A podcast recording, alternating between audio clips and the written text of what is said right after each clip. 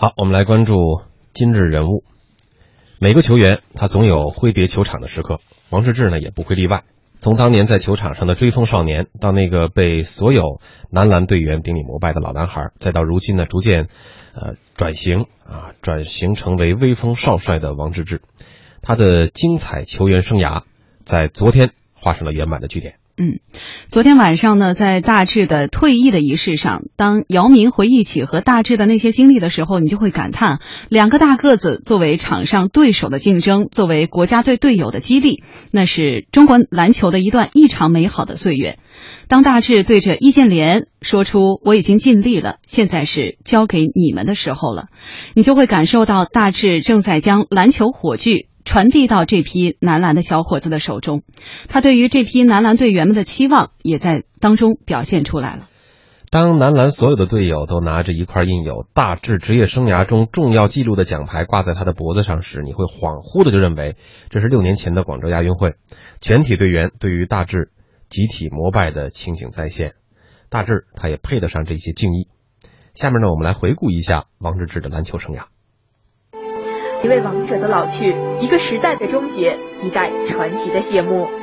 回顾大致十九年的职业生涯，在 CBA 联赛中，他七次夺得总冠军。作为亚洲第一人，他征战 NBA 五年，转战过三支球队。奥运赛场上，他两次创造第八最佳战绩；亚洲赛场上，更是率领中国男篮夺七次冠军。全运会上，他也两度问鼎。大致用一座座冠军奖杯，书写了中国篮坛的传奇。从曾经的追风少年到现在的老男孩，毫无疑问，他是中国篮坛第一人。从九五至九六赛季开始征战 CBA 至今，王治郅在八一队经历了六连冠时期的八一王朝，并开创了属于自己的时代。二零零一年，王治郅前往 NBA 闯荡，先后效力于小牛、快船和热火，成为了第一名登陆 NBA 的中国球员。作为加盟 NBA 的亚洲第一人，王治郅当年被美国球坛誉为世界范围内五十年一遇的天才。大鲨鱼奥尼尔曾说：“我最喜欢的中国球员永远是王治郅。”二零零六年回国之后，大致帮助八一队重新问鼎 CBA 总冠军。之后的几年，中国男篮国家队征战各种世界大赛，王治郅也立下了汗马功劳。从零八年奥运会创造男篮奥运最佳战绩，到零九年天津亚锦赛的失利，二零一零年广州亚运会男篮重夺冠军，二零一一年武汉亚锦赛救赎，二零一二年伦敦奥运会惨败，再到二零一三年马尼拉亚锦赛意外输给中华台北，王治郅见证了中国男篮的鼎盛时期，也经历了中国男篮跌至低谷的惨痛。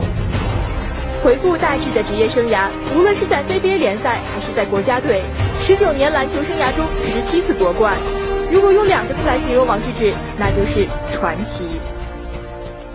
谢谢大家陪我到最后，向每一个还有篮球梦想的人致敬。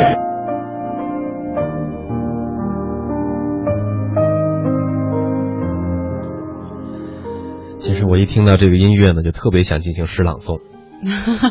但是他配到了王治郅退役的这个背景声后面哈，有点伤感啊。对，确实是有些伤感。其实呃，大致到 NBA 打球的时候是亚洲第一人，但其实，在 NBA 赛场上，可能感受并不如姚明好，因为姚明在的时候呢，嗯，也是这个火箭队的绝对核心了啊。当时很多战术也是围着他，围绕他来制定的。但是大致在几个队之间周转的时候，好像没有享受到这样的待遇。啊，但是在其他的一些代表国家队出征的赛场上，他确实起到了非常好的核心的作用。呃，我不知道两位观察员对于王治郅这个不老的神话，嗯，是怎么看？对于昨天他这个呃传奇落幕的这个仪式有没有关注？呃，我们还是先请先锋老师。哎呀，嗯，没办法，这个真的没关注，这个可能过了这个年龄了，没去追这个 CBA 哈。嗯。但是我觉得，所有这些在国外打球的或者是踢球的这些明星，足球明星也好，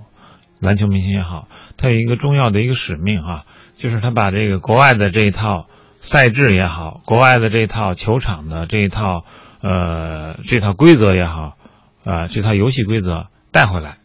这是他们的一大贡献，所以我觉得王治郅他的推动，不光是让八一队要重重获冠军，而是他真能够把这个那边的那一套这个玩法，他们的一套规则能够带到国内的这个这个这个这个竞技场上，我觉得这个是特别大的一个贡献。可能大家不太注意哈，因为我现在我还印象最深的就是呃郝海东那个嗯。呃到了德国踢踢完回来以后，嗯。他就非常非常感慨。我记得他在一次这个青少年的一次足球的仪式上，一个捐赠仪式仪式上就说，孩子们，这说先做好人，守规则，呃，比这个踢好球还重要。嗯。这句话后我们后来越想越对，嗯。就是你有一个好的规则，你才能够有一个好的良性的一个体育运动，嗯。就不会有黑哨，不会有这些那些，你才会有一个很很好的一个联赛制嗯啊。这个我觉得是这些啊外援到外边的这些球员，他能够带给这个国内这些运动的一个最大的一个贡献。嗯嗯，其实我作为一一不不能算是一个篮球迷吧，但是我的印象当中，王治郅就是 NBA 的第一人。先不管他在 NBA 到底做出了哪些呃成绩，但至少他也是给中国篮球市场的一个西风东渐的开拓者吧。嗯，还有一个很重要的就是说，我们一直提叫中国男篮传奇内线王治郅，这个内线的大个子哈，这个对于一个球队来说也是非常重要的。之前我们呃看这个 NBA 比赛的时候，总是看到像乔丹啊什么弹跳力特别好啊，这种大前锋，呃，但后来真的是把这个目就是目光从就是特别喜欢大前锋转到喜欢这个中锋上面哈，呃。王治郅在其中起到了，我觉得也是起到了很大的作用。我不知道，呃，郭靖老师关注呃 CBA 的比赛嘛？对于嗯大致的这个退役我怎么看？嗯就是这个退役这个事儿，我还真是今天现在才知道。但是说实话，王治郅是我很久以前就特别关注的一个这个明星。嗯，我记得，嗯，原来因为这几年确实看球越来越少，但是之前他那个时候刚刚去 NBA 的时候，我记得包括那个跟跟国内造成闹出一些不愉快的时候，呃。我们那时候就曾经想想专门采访过他，就是想做节目。我在嗯我眼里，我总觉得他是，就是有点悲剧英雄，嗯，就是嗯，我原来很喜欢看他打嗯球，很喜欢看他打球。嗯，那个，呃但是实际上就是我觉得他可能有些生不逢时，嗯包括当然他是给王姚明躺出一条路。姚明后来的很多就是非常顺利的很多，其实跟王治郅之前的一些是是很有关系的，嗯试水是很有关系的。嗯而且王治郅为什么说我觉得他是悲剧英雄？其实他在九九年的时候就有可能能够去 NBA，但是因为种种原因最后没有能够。然后一直到包括零二年、零三年，他那时候坚持要在美国打球和和国内的体制内的发生的那种冲撞，我觉得也是让人觉得非常惋惜的。嗯所以我觉得，嗯，总有人可能要需要做出这样的牺牲，就是非常可惜，这个人就是王治郅。嗯所以我觉得，不管怎么说，在现现在的这样一个结果，还是让人感到欣慰的，因为嗯毕竟就是，呃，大家觉得就是，嗯，他最终的结果还是不错的。对而且我觉得对于一个球员来说，他经历的越多，嗯，他学到的东西越多，除了在球场上的这种知识之外，对于其他的应该也是，嗯，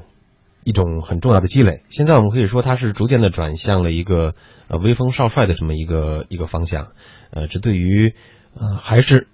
依然留在球场上的王治郅来说，呃，真的算是一个非常好的一个结局吧。嗯，而且其实，在昨天的那一场退役仪式呢，我也看了，我印象嗯。特别深的应该是他把易建联叫上来的时候，因为当时易建联还是坐在底下，嗯。然后呢，姚明作为昔日的队友或者对手吧，嗯。然后跟他说了一段话，也王治郅老大哥呀，对，然后呢，就他就把易建联特意叫上来说：“我已经尽力了，现在交给你们了。”